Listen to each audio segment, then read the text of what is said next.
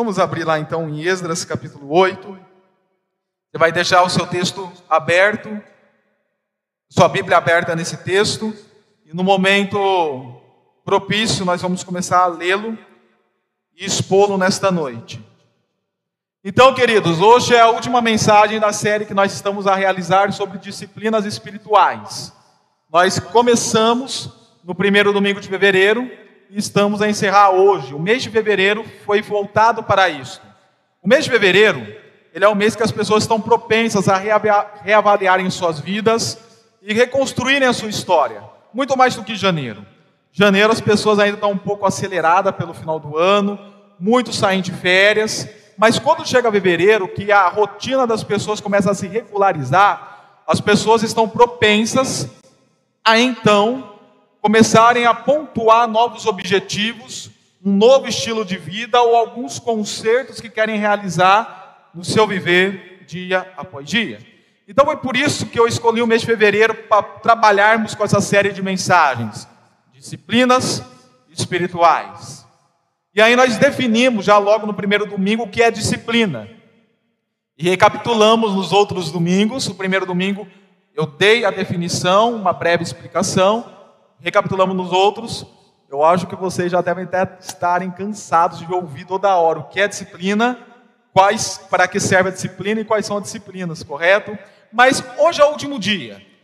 O que é disciplina? Disciplina é ações coordenadas e hábitos regulares que nós desenvolvemos dia após dia. Todos juntos? Ações coordenadas hábitos regulares que desenvolvemos dia após dia. Para que serve a disciplina? Para você alcançar um grande objetivo na sua vida, ou para você desenvolver algum estilo de vida que quer viver a partir de então. É para isso que ela serve: alcançar um grande objetivo e desenvolver um estilo de vida. Todos juntos? Para que serve a disciplina? Para alcançar um grande objetivo ou desenvolver um estilo de vida. E quais são as disciplinas que nós temos que ter no cotidiano? Aí depende. Depende qual é o grande objetivo que você quer alcançar e depende qual é o estilo de vida que você quer ter a partir de então. E como nós almejamos ter uma vida de intimidade com Cristo, hoje eu trouxe o livro que a, uma irmã pediu, não sei se ela está, ela não veio, ela pediu para eu trazer, que ela estaria pegando, de intimidade com Cristo, que faz parte da visão da nossa igreja. Como nós almejamos isso? Nós pensamos em quatro disciplinas, disciplinas pontuais que nos levem a ter um grande objetivo de sermos íntimos de Jesus Cristo e que nos leve a ter um estilo de vida de intimidade com Cristo Jesus.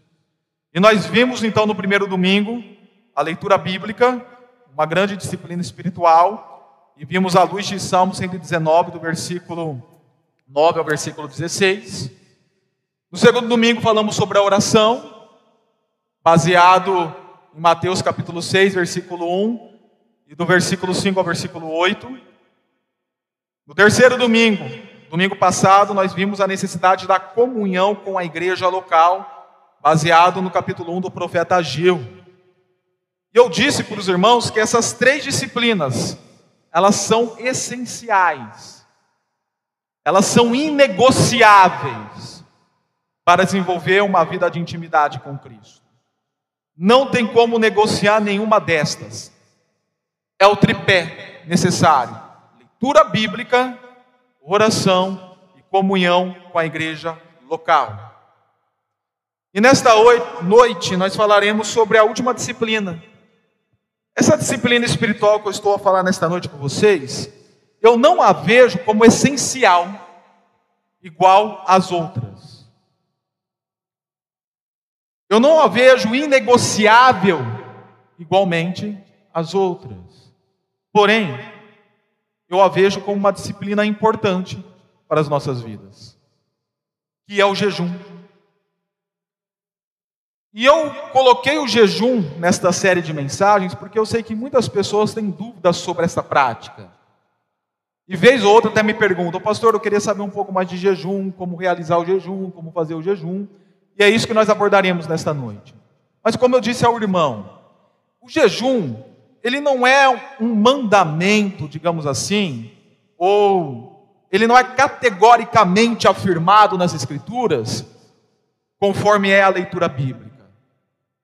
A vida com a palavra, conforme é a oração, ou conforme é a vida com a igreja. Ele não é categoricamente afirmado desta maneira, explorado desta maneira. Não existe uma doutrina bíblica do jejum como tem uma doutrina da Bíblia, uma teologia da Bíblia, a bibliologia, ou a teologia da oração, ou a teologia da igreja, a eclesiologia. Você não tem uma teologia, uma disciplina que estuda jejum por um semestre, um ano ou dois anos, ou uma especialização em jejum. Porque ele não é tão afirmado desta maneira ou ordenado desta maneira nas Escrituras. Embora nós vejamos vários personagens das Escrituras jejuando. Vamos citar alguns, por exemplo, Moisés. Moisés, quando ele vai receber a lei do Senhor no Sinai, diz que ele ficou 40 dias e 40 noites em jejum, sem água e sem pão. Agora note que interessante. Moisés antes de entrar no deserto com o povo, ele no monte fica em jejum para receber a lei. Jesus Cristo, antes de subir ao monte, em Mateus, no deserto, ficou 40 dias de jejum. E quando ia subir no monte, iria pronunciar os princípios do reino e o cumprimento da lei que estava nele. Então nós vimos que além de Moisés, a própria pessoa de Jesus Cristo também praticou o jejum. Ele não só praticou o jejum, como ele instruiu o jejum. Lá no Sermão da Montanha, ao falar para os seus discípulos e para as multidões sobre as obras de justiça dos fariseus, que era a oração, a esmola e o jejum, ele não descarta a oração, ele não descarta a esmola, ele não descarta o jejum, mas ele ensina assim praticar. Então Jesus não descartou o jejum. Alguns pensam que para aquela e por causa daquela história que os discípulos de João Batista questionou Jesus sobre o jejum, por que nós jejuamos, os fariseus jejuam e os seus discípulos não? Jesus respondeu: quando o noivo está na festa, está com os amigos, tem por que jejuar. Ou seja, se eu estou aqui presente, se eu estou com meus discípulos, se minha presença está manifesta, eles estão me acompanhando dia após dia, aprendendo diretamente da fonte, não há motivo. E alguns acham que por causa disso Jesus aboliu o jejum. Não tinha nem o que abolir, porque jejum não era lei. Ele é um princípio que é exercitado por algumas pessoas. Jesus, em nenhum momento, ele falou não jejum. Tanto que ele continuou o texto falando: Mas haverá dias que o noivo vai ser recolhido, aí vocês haverão de jejuar. Daniel, quando soube como a, a a devassidão que Jerusalém passaria, lá em Daniel capítulo 9, ele se põe a jejuar em aflição, em agonia por Jerusalém. Davi, quando perde o seu filho, com Betseba, o filho do adultério, quando a criança morre, ele se põe a jejuar em aflição. Então, tanto Daniel quanto Davi, o jejum deles não era um jejum específico para uma obra espiritual, mas é porque uma aflição tomou conta da vida deles e eles se colocaram a jejuar. No Novo Testamento, conforme eu falei, Jesus ele não falou para não jejuar. Até mesmo porque alguns líderes da igreja, antes de consagrar Paulo e Barnabé para as viagens missionárias em Atos capítulo 13, eles separaram esses homens para consagrar depois de oração e jejum. E Paulo mesmo diz que ele jejuava. Lucas relatou que Paulo jejuava em Atos, e Paulo, em suas epístolas, falou que ele passou vezes por jejum, ou abstinência de comida. E de tanto esses nomes, Neemias também é outro nome, Neemias capítulo 1, que nós vemos que jejuou. E de tanto esses nomes que nós estamos falando, tem um aqui específico que eu quero trabalhar com vocês, que é Esdras, que é o livro que eu pedi para vocês abrirem.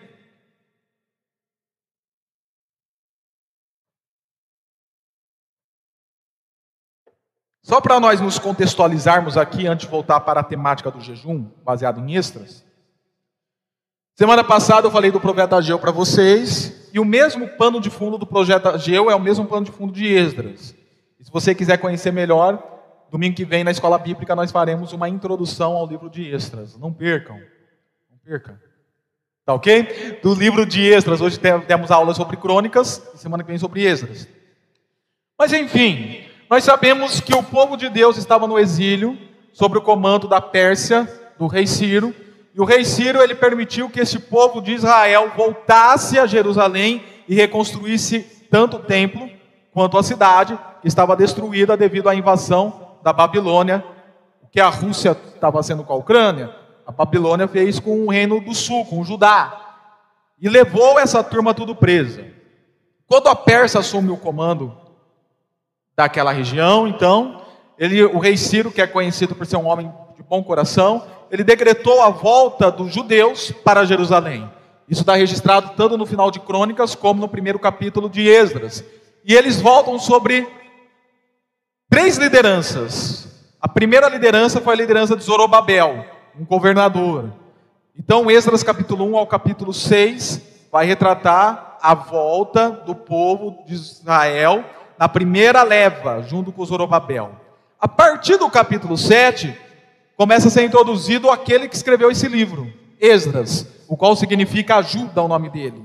E nós vemos no capítulo 7 que Esdras ele vai vir com a segunda leva, debaixo da autoridade do rei Ataxerxes, que agora não era mais o Ciro, era o Ataxerxes, e vai nos informar o capítulo 7 que Esdras ele era um escriba, isto é, aquela pessoa que tanto fazia a escrita, a cópia dos manuscritos, como também interpretava a lei para poder ensinar. É por isso que no capítulo 8 de Neemias nós vemos que Esdras subiu, abriu a lei de Moisés e explicou para o povo. E alguns ainda afirmam que Esdras era sacerdote. Então, na primeira leva, nós temos uma liderança civil trazendo o povo. E agora, na segunda leva, nós temos uma liderança espiritual, que é Esdras, vindo para, para, com o povo para Jerusalém. E Adarxerxes manda uma carta a Esdras falando que estaria a cuidar e a providenciar tudo que eles precisavam. E o capítulo 8 vai mostrar como foi essa viagem, essa subida de Babilônia a Jerusalém, onde eles estavam a Jerusalém. Em algum momento, lá no versículo 15, Esdras falou assim: Eu os reuni, reuniu quem? os líderes das famílias que estavam voltando com ele. Os líderes da família representavam, eram as cabeças federais, né, pastor? Eram as cabeças federais da, dos clãs, das tribos e das famílias. Então, eles representavam toda a nação e todo o povo de Deus. Então, eu reuni esses líderes junto ao canal que corre para a Ava, também chamado de canal de Aava. Nesse lugar, eles ficaram três dias acampados até o 12 dia do primeiro mês, conforme mostra o versículo 21. No 12 dia do primeiro mês, nós partimos do canal Ava e fomos finalmente para Jerusalém. Esse canal de Ava, nós não conseguimos localizar geograficamente o ponto exato que ele ficava, mas com toda certeza era algum rio que ficava entre Babilônia e Jerusalém. E quando eles estavam instalados no canal de Ava, Esdras, com esses cabeças federais das famílias, representando todo o povo de Deus, Diz o versículo 21: Ali proclamei jejum. Esdras chamou o povo de Deus, representado por esses líderes, para jejuar. E o que é o jejum, afinal? O que é isto que nós estamos falando, das histórias que nós citamos e que Esdras aqui fez? A palavra jejum ela tem um simples significado: abstinência ou privação de algo. Isso é o jejum. É você entrar em algum tipo de abstinência ou algum tipo de privação de algo. Porém, não é esse porém ainda não, viu equipe? Tá? Eles entenderam o que eu quis dizer. Não é esse porém ainda, tá? Porém, quando nós falamos de jejum bíblico, nós estamos falando sobre abstinência e a privação de algo especificamente. É bom vocês notarem muito bem isso. Senão, nós podemos cair naqueles erros que as pessoas falam. Ah, eu comecei, eu entrei agora numa campanha de jejum de televisão. Vou ficar 40 dias sem assistir Netflix. Eu estou de jejum de televisão. No sentido literal da palavra, não está errado. No sentido bíblico, não é esse tipo de jejum que nós trabalhamos. Ah, eu estou, jeju, eu estou de jejum de chocolate. Note bem, vamos voltar da televisão. Eu dou jejum de televisão. Mas daí para você poder lidar com essa abstinência, você fica no celular. Eu estou com jejum de chocolate, vou ficar 30, 40 dias jejuando chocolate, jejum espiritual, jejum bíblico de chocolate. E aí, para poder suprir a necessidade de chocolate, você vai tomar um sorvete de leite ninho. Não trufado, por favor. Só leite ninho. Então você vai colocando algumas coisas nos lugares que não, que não, não vão fazer você sentir realmente aquela abstinência, aquela agonia, aquela aflição. Porque o jejum, ele está ligado com a aflição na alma, em termos bíblicos e na palavra original. O jejum está ligado com a aflição da alma.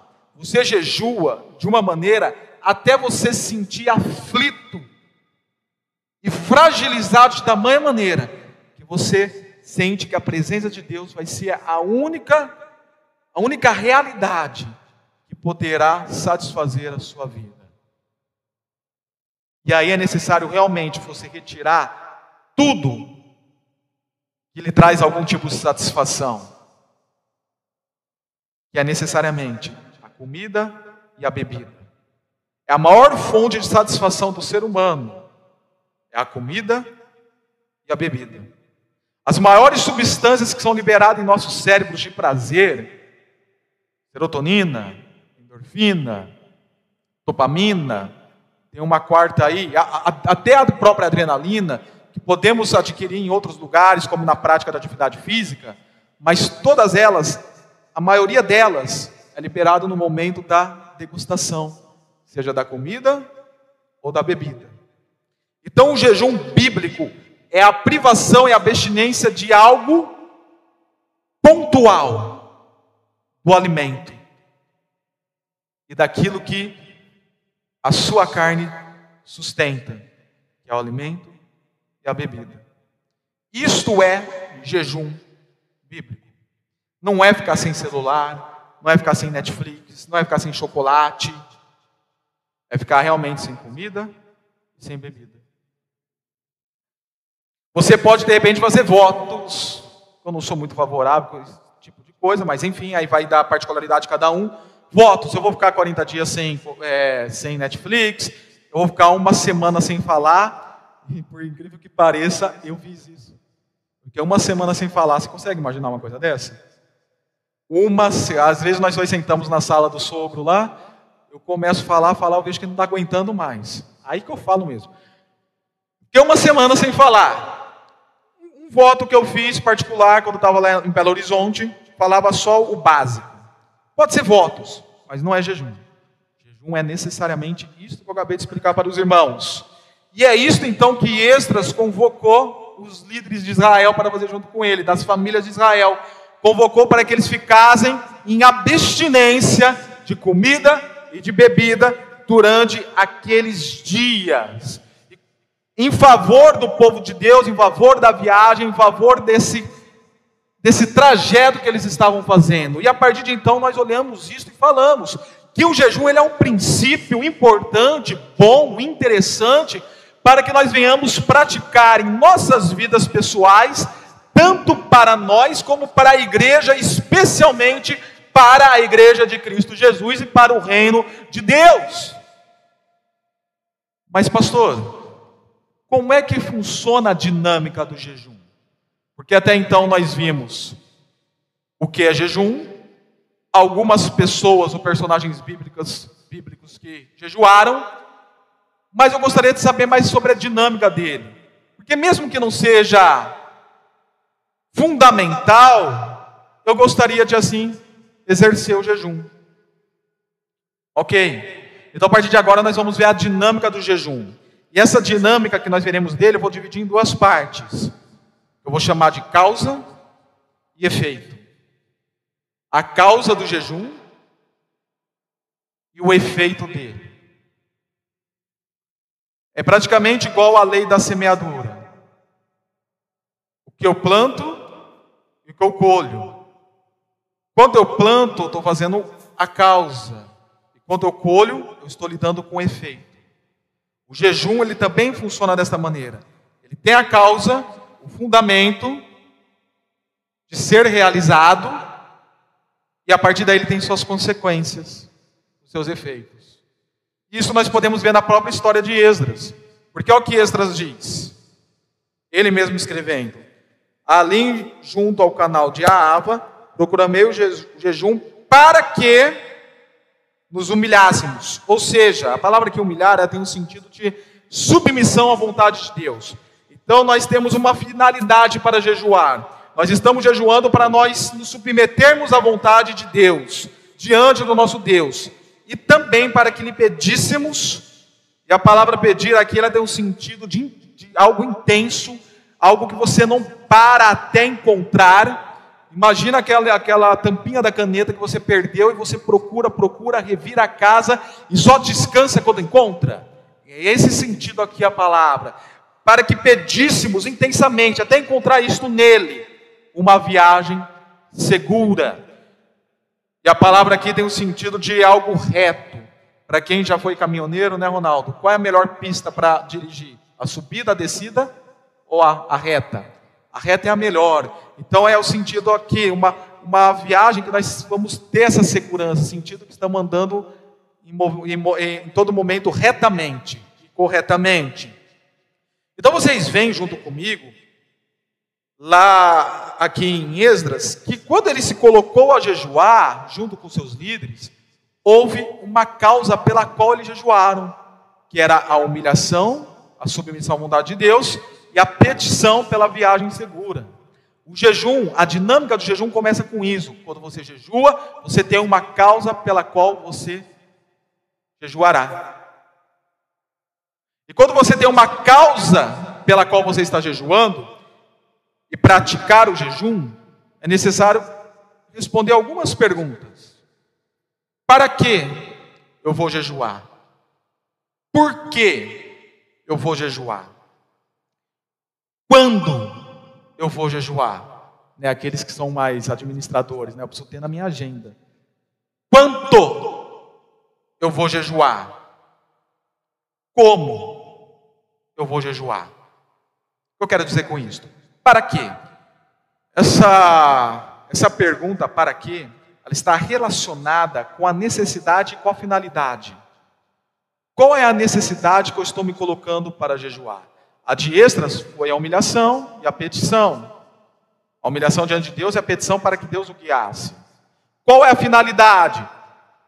Para ter a viagem segura. Então eu não jejuo por jejuar, eu não jejuo porque outros estão jejuando. Eu não jejuo simplesmente porque eu acho que é algo espiritual, místico, bonito de se fazer, eu me coloco a jejuar também. O jejum, ele tem que ter uma finalidade ele tem que ter uma necessidade pela qual você se põe a jejuar. Diz a história, não sei se isso é verdade, a história contemporânea da igreja. Eu espero que não seja, mas aquele líder da maior igreja do mundo na Coreia do Sul, o Poing-Shu, David Poing-Shu, ele se pôs a jejuar vários dias. Eu não lembro o número exato, não sei se vocês vão lembrar. Mas ultrapassou aí de 50 dias o jejum dele. E as suas ovelhas se admiraram com aquilo e começaram a jejuar de uma maneira indiscriminada. Jejuar por jejuar, porque foi tão bonito ver o David Jong Shu, o Point Shu jejuando, vamos jejuar. E foram jejuar sem planejamento, sem sabedoria, e algumas pessoas começaram a falecer pela falta de comida. O jejum, ele tem que ter uma necessidade espiritual, agora eu completo uma finalidade espiritual.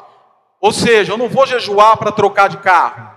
Ah, vou me jejuar, vou ficar aflito, né? Vou jejuar até minha alma entrar em aflição. Aí Deus vai ter dó de mim vai trocar meu carro, vai tirar o Astra e vai me dar um Maverick. Bem, originalzão. O velho eu não quero, né? Originalzão. Não, não é isto o sentido. Eu vou jejuar para subir de cargo na minha empresa, no meu emprego eu vou jejuar para trocar de casa. Não é esse o motivo do jejum, a necessidade do jejum.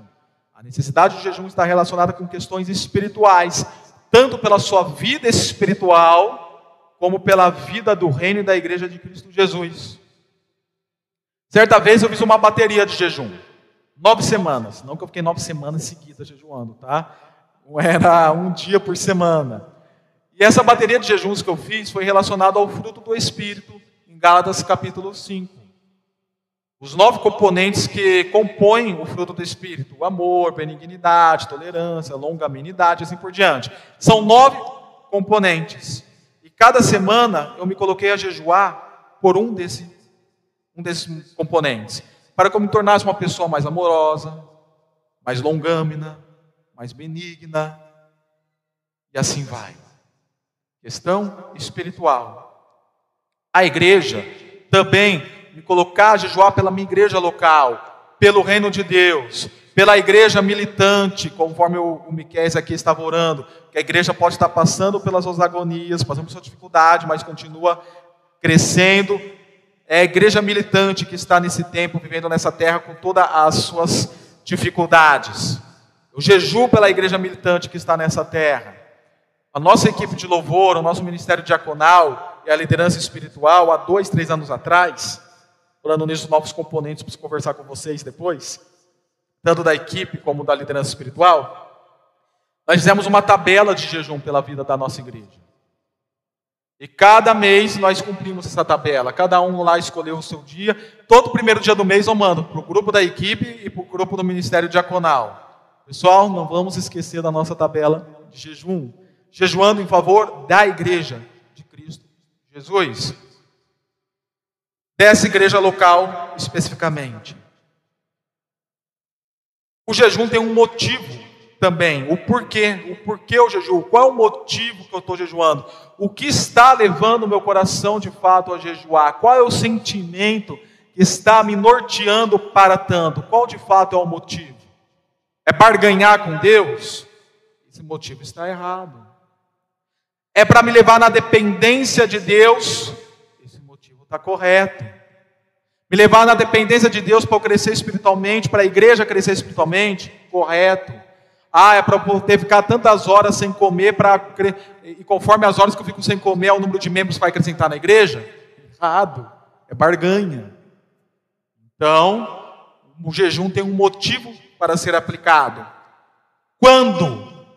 É bom você não pegar e falar assim: ah, eu vou jejuar hoje. Não, deixa uma coisa agendada, planejada, a não ser que você venha a ser atingido por alguma aflição, como foi Davi Daniel, e aí espontaneamente se colocou para jejuar. Se você não foi nenhum, não foi atingido por esta aflição, então se planeja, eu vou jejuar na quinta-feira, vou jejuar na sexta. Eu, por exemplo, pastor, eu opto jejuar geralmente no sábado e no domingo, porque minha segunda, terça, quarta, quinta e sexta são dias extremamente puxados tanto fisicamente quanto profissionalmente, ministerialmente dizendo. Né, falamos assim. E a Manuele, vocês já sabem, né, que criança pequena, você tem que correr atrás. E eu fico boa parte com ela durante o dia. Já pensou eu em jejum saindo correndo atrás da Manuele? Né? Não estaria muito certo isso. Então eu planejo quando. Vai ser final de semana, ou vai ser no sábado, ou vai ser no domingo. Semana passada eu estava jejuando, domingo passado. Eu fui lá para casa da sogra e do sogro, e a sogra tinha feito um prato de comida que ela sabe que eu gosto: frango frito, feijão e arroz. A Ais explicou que eu não almoçaria, né? Eu não sei porque ela não fez isso hoje novamente. Mas ok, brincadeiras à parte, ela está por aí? Não? Tá? Ah, ok, então domingo que vem estou lá, tá? Quanto Quanto tempo eu estarei jejuando? Serão dias, serão horas. E aí cada um tem o seu ritmo. Eu, nunca vou fazer igual o David Yong Shu e o Pong. Eu não vou aguentar ficar mais que 50 dias sem comer e sem beber. E nem tenho esse objetivo na minha vida também. Eu conheço a mim. Até 10 anos, 12, 13 anos atrás, quando eu morava em Campinas, eu tinha um ritmo de vida e um tipo de cardápio diário que eu conseguia ficar até dois, três dias em jejum se eu quisesse. Eu não lembro se foi em Campinas ou em Belo Horizonte que eu fiquei dois, dias em jejum. Hoje eu não consigo fazer isso. Meu limite é outro hoje. Eu consigo no máximo ficar 24 horas ou pouco mais de jejum. A última vez foi 16. Enfim, eu tenho que me conhecer. Eu não posso tomar o Eric como, como referência, a Laiane como referência, o Tião como referência. Eu tenho que conhecer a mim, saber quem eu sou, o quanto de fato eu vou conseguir ficar de jejum, quantas horas, para não acontecer essas tragédias que nem aconteceu lá na igreja da Coreia do Sul, conforme eu citei para vocês. E como? Como eu vou jejuar? Porque algumas pessoas nos dias de hoje, quando fica muito tempo, 10, 15, 20 dias em jejum, elas tomam qualquer líquido daí para poder ter uma reposição de potássio, mineral e assim por diante. Então, caldinho de feijão, danone, não coisa necessariamente que satisfaz, que dá prazer, mas só para ter uma reposição dos sais e minerais, do. Deu branco aqui na, minha cabeça. Dos macronutrientes e dos micronutrientes, para poder ter essa reposição somente para isso, não para uma satisfação pessoal. Então você tem que pensar nisso. vou ficar três, quatro, cinco dias em jejum? Eu aguento ficar só na água? Não. Ah, então eu vou estar tomando um Danone, eu vou estar fazendo um caldinho de feijão, quando eu sentir fraqueza, quando eu sentir que estou ficando fraco, eu vou repor com algum tipo de líquido que tenha um pouquinho mais de sustento, digamos assim. Esse é o como vou jejuar. Ok? O que de fato eu vou me abster o que de fato eu vou me privar. Geralmente, eu me abstenho da comida, da bebida, mas a água e o café fica. Eu não me abstenho do café para me manter acordado, para não me deixar tão caído. Então eu tomo café para poder estar acordado. E também, e também, como jejuar, é você ter ciência que você está numa prática exclusivamente espiritual. Então é bom que você mantenha o ritmo da sua vida concentrado nisso. Vai jejuar e vai assistir Grey's Anatomy? Não combina o negócio. Vai jejuar e vai assistir o Corinthians. Ou qualquer outro time de futebol, né, para não achar que o Corinthians só vai ser carnal. É qualquer outro time de futebol, não combina. Você tem que ocupar a sua cabeça com questões diretamente relacionadas com o reino. Diretamente relacionadas. Nós sabemos que a vida espiritual abrange toda a nossa realidade. Então, por isso que eu uso esse termo, diretamente relacionada com o reino. Eu vou ouvir uma pregação ao, ao invés de assistir Netflix. Eu vou ler um livro ao invés de ficar escutando é, o Tião Carreiro. Eu vou fazer, eu vou ouvir alguma música evangélica, por favor, boa música, tá bom? Eu vou ler a Bíblia, eu vou orar. Nós até falamos: jejum sem oração é regime. Para jejuar, ore. Ore na hora que você vai entrar em jejum. Ore na hora que você vai entregar o jejum. No momento que você iria comer, ore. No jejum é necessário ter oração. É o que nós até vemos lá no versículo 23. Por isso jejuamos e suplicamos. E a palavra suplicar é a minha palavra que pedir do verso 21 que eu já expliquei. E suplicamos essa bênção ao nosso Deus. Jejum e oração são como aquelas rodas dentadas do relógio, que elas funcionam juntas para fazer o relógio funcionar. Você não vê, mas eles estão fazendo funcionar. Então, ore. Atividades mais diretamente ligadas com o reino. Ok? Então, esta é a causa do jejum. E o efeito? Vejamos o versículo 22.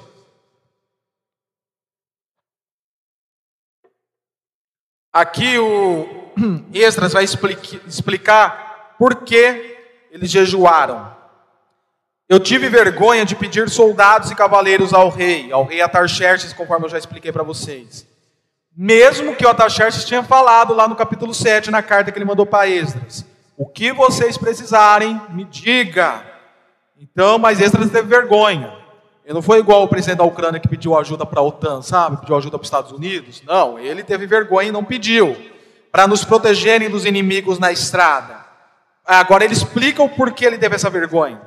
Pois lhe tínhamos dito: a mão bondosa de nosso Deus está sobre todos os que o buscam.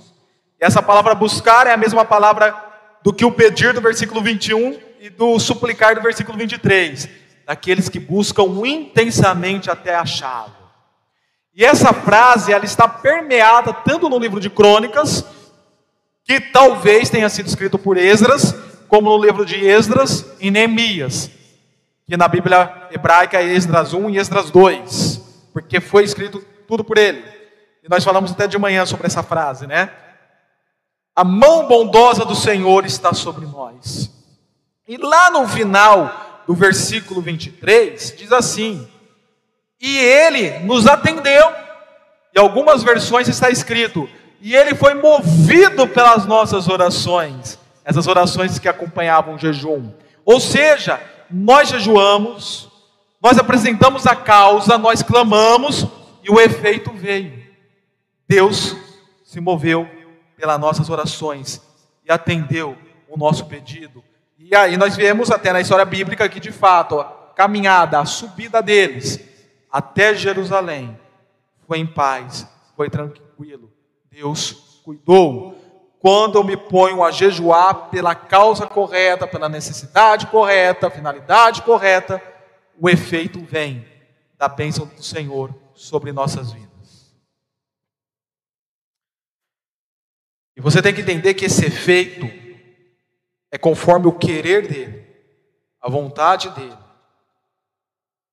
A perfeita e boa e agradável vontade de Deus. Porque muitas vezes o efeito não era o que você esperava, não é o que você queria, mas se você tiver a devida percepção espiritual, a devida sensibilidade espiritual, você vai entender que era o necessário para a sua vida. E se você está jejuando, assim é para sua percepção ser aguçada, para entender a resposta, o efeito e as bênçãos de Deus sobre você. Então, isto é o jejum e a dinâmica dele. O jejum significa privação, recapitulando, privação ou abstinência de algo que na Bíblia era sempre relacionado com comida e bebida. E o jejum tem uma dinâmica, uma causa, para que eu vou jejuar, por que eu vou jejuar, como vou jejuar, quanto vou jejuar, quando vou jejuar, e o efeito, que são as consequências, são as respostas, são as bênçãos, conforme o querer de Deus, sobre aquilo que você jejuou. Nádia, pastor, Miqueias, Ronaldo, vocês três que estão aqui na frente, vocês fazem parte desse time, ou do louvor, ou do diaconado que está jejuando. Depois que vocês começaram a jejuar, vocês começaram a ver o resultado na vida da igreja?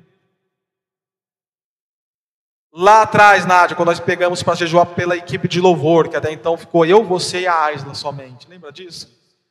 Nós fizemos uma tabela de jejum. Tivemos respostas, tivemos resultados, conforme o querer e a vontade Deus. De Deus. Então eu incentivo os irmãos a jejuarem. Eu incentivo. Porém, é isso, hein? Porém, com P maiúsculo, com O maiúsculo, com R maiúsculo, com E maiúsculo e o acento agudo e com M maiúsculo. Porém, muito mais do que o jejum é o desfrutar da presença de Cristo. E isto eu quero voltar a citar aquela história dos discípulos de João Batista, quando eles questionaram Jesus: por que seus discípulos não jejuam? E Jesus respondeu: se o noivo está presente, não há necessidade do jejum. Irmãos, eu não quero desencorajar ninguém a jejuar, senão nem teria realizado esta exposição bíblica nesta noite. Porém, que muito mais do que o jejum, você possa fazer aquilo que Jesus disse quando estava lidando com essa questão. Busque a presença de Cristo. Que a presença dele seja ativa na sua vida. Que você tenha um relacionamento com Cristo. Que você tenha uma intimidade com Cristo Jesus de fato. Que você esteja aos pés dele, como Maria e Marta estiveram como os primeiros discípulos o ouviram lá no Sermão da Montanha, que você se lance aos pés dele. A questão aqui não é desincentivar, é, tirar a incentivação, melhor dizendo, do jejum de vocês, mas é não ter o jejum como uma prática tão somente religiosa e ficar aí jejuando, jejuando igual os fariseus faziam, e fazendo a cara de dó para chamar a atenção, e não ter um viver com Cristo. Não adianta jejuar por causas erradas, jejuar por jejuar, e não ter uma vida com Cristo. Eu estive certa vez aconselhando uma família, um casamento que estava em crise. E o cônjuge, um dos cônjuges falou assim para mim: Eu tenho jejuado pelo meu casamento. Eu comecei a jejuar pelo meu casamento, comecei a jejuar, e o casamento, o casamento continuava ladeira abaixo. Eu não sei o que acontece. Eu comecei a investigar como estava sendo o relacionamento deles dia após dia. E faltava Jesus. Ser semelhante a Jesus nas suas atitudes, na sua abordagem. Ser manso e humilde de coração como Jesus era. Faltava o conhecer a Jesus. Então, de fato, a prática do jejum não tinha valor nenhum se não estava tendo a companhia da presença de Cristo com eles, na busca da face de Cristo. Conforme nós lemos aqui, a mão do Senhor está sobre aqueles que o buscam. Então, mais do que o jejum em si, busque ter um relacionamento vivo, intimidade com Cristo Jesus. Em nome dele. Amém? Amém. Então, eu queria fazer diferente nesse momento. Eu gostaria de convidar o nosso irmão Tião para que em alto e bom som orasse, concluindo esta mensagem que foi pregada nesta noite e concluísse também assim a nossa série de mensagens que fizemos em fevereiro.